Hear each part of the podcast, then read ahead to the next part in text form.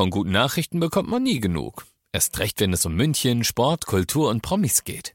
Lesen Sie selbst gute Nachrichten. Heute in der Abendzeitung und auf abendzeitung.de. Abendzeitung.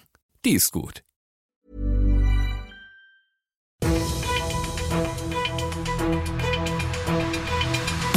95 5 Charivari, das München Briefing, Münchens erster Nachrichtenpodcast. Ich bin Christoph Kreis. Du hörst das München Briefing. In diesem Podcast erzähle ich dir jeden Tag innerhalb von fünf Minuten alles, was in München heute Wichtiges abging, beziehungsweise heute, wer in München heute alles Wichtiges reinging. Denn Alfons Schubeck, der Starkoch der Nation, sitzt ab sofort im Gefängnis. Es war ja jetzt seit Tagen so ein bisschen eine Zitterpartie. Freitag hat er seine offizielle Haftladung bekommen und dann hieß es, in den kommenden Tagen muss er rein. Jetzt hat die JVA Landsberg bestätigt, jopp, er ist bei uns eingetrudelt. Charivari Reporter Alex Eisenreich. Das wird eine große Umstellung für Alfons Schubeck. Wie sieht denn jetzt in den nächsten drei Jahren und zwei Monaten voraussichtlich, äh, wie sieht denn jetzt sein Alltag eigentlich in Landsberg aus? Ja, ist auf jeden Fall ein sehr streng geregelter Alltag, muss man sagen. Wecken ist bereits um 5.50 Uhr, also sehr früh. Dann gibt's Frühstück, da gibt's Brot, Margarine und Marmelade. Dann wird ab 7 Uhr bis zum warmen Mittagessen gearbeitet. Wobei, wir wissen ja inzwischen, Schubeck müsste altersbedingt nicht mehr arbeiten. Er darf aber, wenn er möchte. Ich glaube, seine Küche und die Mitinsassen würden sich dann wahrscheinlich da auch drüber freuen. Nach dem gemeinsamen Mittagessen wird dann nochmal gearbeitet bis 15.30 Uhr. Dann gibt's Abendessen. Ja, und dann hat Schubeck Freizeit. Da könnte er zum Beispiel im Hof Tischtennis spielen oder er darf auch Besuch empfangen. Um 19 Uhr muss er aber wieder zurück in die Zelle. Es saß ja mit Uli Hoeneß schon ein anderer, sehr prominenter Münchner wegen Steuerhinterziehung in eben jener JVA Landsberg. Und du hast dir da die Zellen sogar seinerzeit mal angucken dürfen. Wie schaut denn das da aus? Ja, so ein Gefängnisinnenleben ist wirklich auf das Nötigste reduziert. Du gehst da so durch eine orangene Tür in die acht Quadratmeter kleine Zelle. Da gibt's dann auf engstem Raum einen Tisch, einen Schrank, ein Bett, wobei das wirklich eher so eine kleine Pritsche ist, ein Waschbecken und eine Toilette.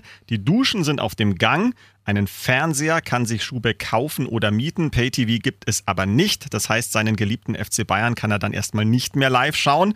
Ja, und sonst gibt es wirklich nur noch ein kleines Fenster und das war's. Und ich muss einfach sagen, ich fand schon ziemlich beklemmend in diesem Mini-Raum, wenn man sich vorstellt, dass man da jetzt jahrelang drin wohnt.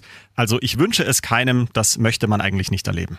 Ja, also selbst einem Steuerhinterzieher würde ich dann einfach wünschen, dass er diese drei Jahre und zwei Monate nicht ganz absitzen muss. Die Möglichkeit einer vorzeitigen Haftentlassung, die besteht bei guter Führung für Schubeck durchaus. Der Grünspitz in Giesing hat eh schon einen schlechten Ruf und er wird durch sowas natürlich nicht besser. Der Minipark in Sichtweite des Grünwalder Stadions ist ein beliebter Treffpunkt für TSV 1860-Fans und dagegen ist ja erstmal nichts einzuwenden. Nach einer Heimniederlage, so wie gestern Abend, kann es da aber auch mal rabiat zugehen. Rund 20 60er berichtet die Münchner Polizei heute, betreiben dort gestern nach der Pleite gegen Lübeck Frustbewältigung an einer Tankstelle.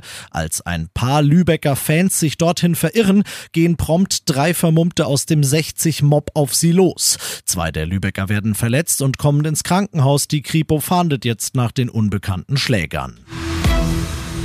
Du bist mittendrin im München Briefing und wie du es gewohnt bist, nach den ersten München Themen schauen wir, was waren die wichtigsten Themen in Deutschland und der Welt heute. Du Dein Partner, deine Kinder, eure gemeinsamen Kinder, ihr alle könnt und sollt profitieren. Das Bundeskabinett hat heute eine Änderung des Namensrechts beschlossen, die dir mehr Freiheiten bei deinem Nachnamen gibt. Künftig sollen beispielsweise beide Partner in einer Ehe einen Doppelnamen führen dürfen. Bislang darf das nur einer und auch die Kids dürfen einen Doppelnamen als Geburtsnamen kriegen. Und das noch zum Schluss. Es ist ein Novum, was der Münchner Stadtrat da heute beschlossen hat. Die Stadt vergibt einen Kredit an Privatleute, damit die eine Immobilie kaufen können. Aber sie hat was davon und es ist für einen guten Zweck, deshalb von Anfang an. In der Wörthstraße 8 in Heidhausen erfahren die 13 Mieterparteien vor gut einem Jahr mehr oder weniger zufällig aus dem Internet, dass ihr denkmalgeschütztes Haus verkauft und aufwendig energetisch saniert werden soll. Weil sie fürchten, dass die Miete hinterher explodiert, beschließen sie einen Verein zu gründen und das Gebäude selbst zu kaufen. Aber obwohl sie alle locker machen, was sie haben, kriegen kriegen sie die 5 Millionen Euro nicht zusammen.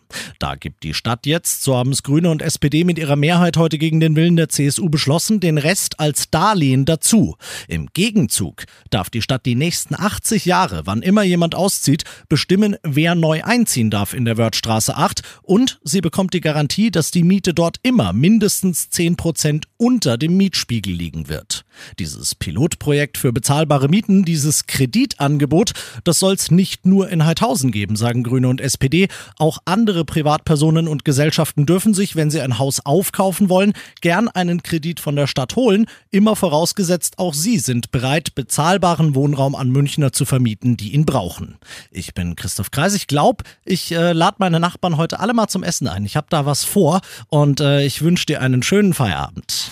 95.5 Charivari, das München Briefing, Münchens erster Nachrichtenpodcast. Die Themen des Tages aus München gibt es jeden Tag neu in diesem Podcast. Um 17 und 18 Uhr im Radio und überall da, wo es Podcasts gibt, sowie auf charivari.de.